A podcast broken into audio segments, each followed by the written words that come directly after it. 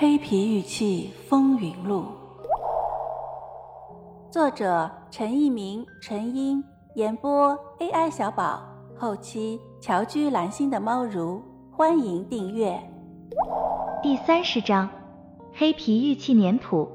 第二回。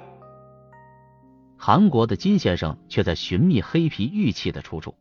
他的不懈努力使他最终摆脱黑皮玉器出自于通辽的束缚，可能找到了黑皮玉器的埋藏地。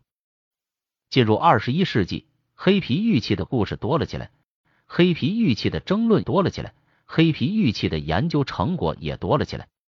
二零零一年一月，在中国收藏的创刊号上，百越先生发表《红山文化玉器的真真假假》一文。就玉鹰、玉龙形配、玉松鼠、玉鸟形佩和玉鸟佩等黑皮玉器提出了多出现在黑色或黄色皮壳之下的判断。这说明百越先生对黑皮玉器的认识已经走在了所有玉器收藏家和研究者的前面。二零零一年九月十二日，百越先生在中国文物报上发表了《圆雕黑皮玉器真伪及年代初探》一文。文章第一次在收藏界和考古界提出了圆雕黑皮玉器的名称，从此一种全新的史前玉器被命名。在此文中，百越先生主要讨论了这类玉器的材质问题。二零零二年四月，在上海工艺美术二零零二年第二期上，本书的两位作者共同发表了《玄鸟生商》一文，就黑皮玉器顶珠龙玉鸟器展开了文化意义上的讨论。此文限于当时的历史条件，还没有明确提出黑皮玉器的观点，只是说玉器表皮斑驳的沁色是数千年岁月的浸润，仍然没能掩盖这件玉器的光滑。黄色的玉质像要透露数千年前的神秘，吸引我们寻觅其中的奥秘。二零零二年十月，在上海工艺美术二零零二年第四期上，本书的两位作者发表了《通灵神器鬼脸的工艺和功能》一文。文中对几件黑皮玉器面具的工艺和功能做了初步的学术探索，提出了黑皮玉器和巫文化之间的关系。但是文章还是把黑皮玉器皮壳的描述停留在尽管被沁成黑色、粗看如实质，但用灯光一打，边缘材质稍薄处就会透光，露出褐色的玉质，没有明确的提出黑皮玉器的概念。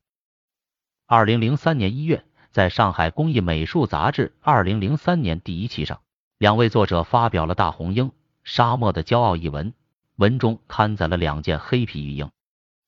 二零零三年四月，在上海工艺美术二零零三年第二期上，两位作者发表了《红山文化太阳神像》一文，文中发表了四件黑皮玉器太阳神像。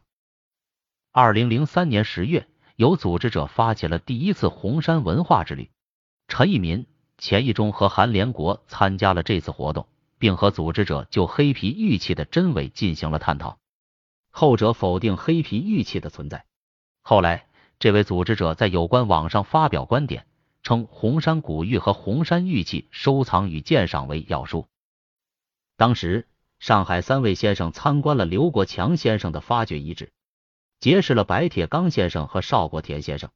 三者不仅结成了好友。而且陈义民先生还和邵国田先生结成了一段共事的佳话。期间，陈义民先生还向巴林右旗博物馆的乌兰女士了解黑皮玉器的情况。乌兰女士明确告诉陈义民先生，巴林右旗博物馆收藏有三件征集的黑皮玉器。二零零三年秋，陈义民在上海博物馆考古部和一位专家讨论黑皮玉器的问题。一开始。那位专家一口否定黑皮玉器的存在。陈义民先生和这位专家一起观赏了黑皮玉器表层的黑色。一个月后，两人又在原处探讨。此时，黑皮玉器表面出现了白色毛絮，两人一起将白色擦掉。再过些时日，当两人又一起仔细观察了玉器表面重新出现的白色毛絮时，这位专家叹道：“这是红色变色龙啊！”后来。陈一民还以红山变色龙为题写了一篇文章，发表在上海的《新民晚报》上。二零零三年十二月，钱一中和韩连国出版了《红山古玉》一书，其中第十章《原始艺术的奇葩议会：黑皮玉雕探秘》专门讨论了黑皮玉器的发现、研究和艺术，比较系统的展开了黑皮玉器的艺术探索。二零零四年四月，两位作者出版了《红山玉器收藏与鉴赏》一书，书中用了几章专门讨论了黑皮玉器的问题。该书不仅提出了黑皮玉器的鉴定问题，更是一部迄今为止比较全面的从学术层面上讨论黑皮玉器文化内涵的著作。二零零四年十月，刘永胜和王长江出版了《红山文化古玉研究》一书，书中发表了一些黑皮玉器。二零零四年中，沈阳一位收藏爱好者赴上海拜访了陈一民先生，陈一民。钱一中和韩连国共同欣赏了这位先生的藏品，并就他的红山玉器发表了自己的看法。同时，上海的藏家拿出一件近三十公分的玉钩云形佩，请这位先生观赏。其后，众多的红山玉器爱好者在上海拜访了上海三姐，其中不乏红山玉器收藏界的著名人士，如黄康泰先生、沈启先生等人。马来西亚的张野波先生。著名社会学家刘大林先生带来的美国客人也和上海三人座谈和交流。二零零四年十月，韩连国、钱义中和陈义民又踏上了北上的旅途。他们到通辽、去锦州、赴沈阳，和通辽的牧民和农民就红山玉器和黑皮玉器的发现地进行了探讨，和沈阳的三位红山玉器收藏爱好者做了交流。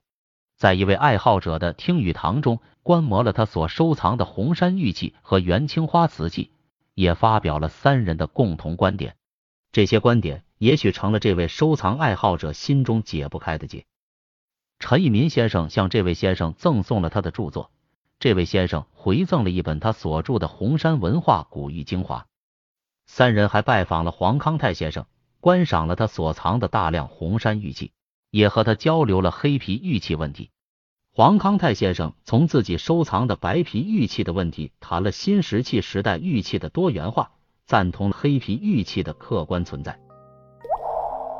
听友你好，本节就到这里了，喜欢请订阅哦，下节更精彩。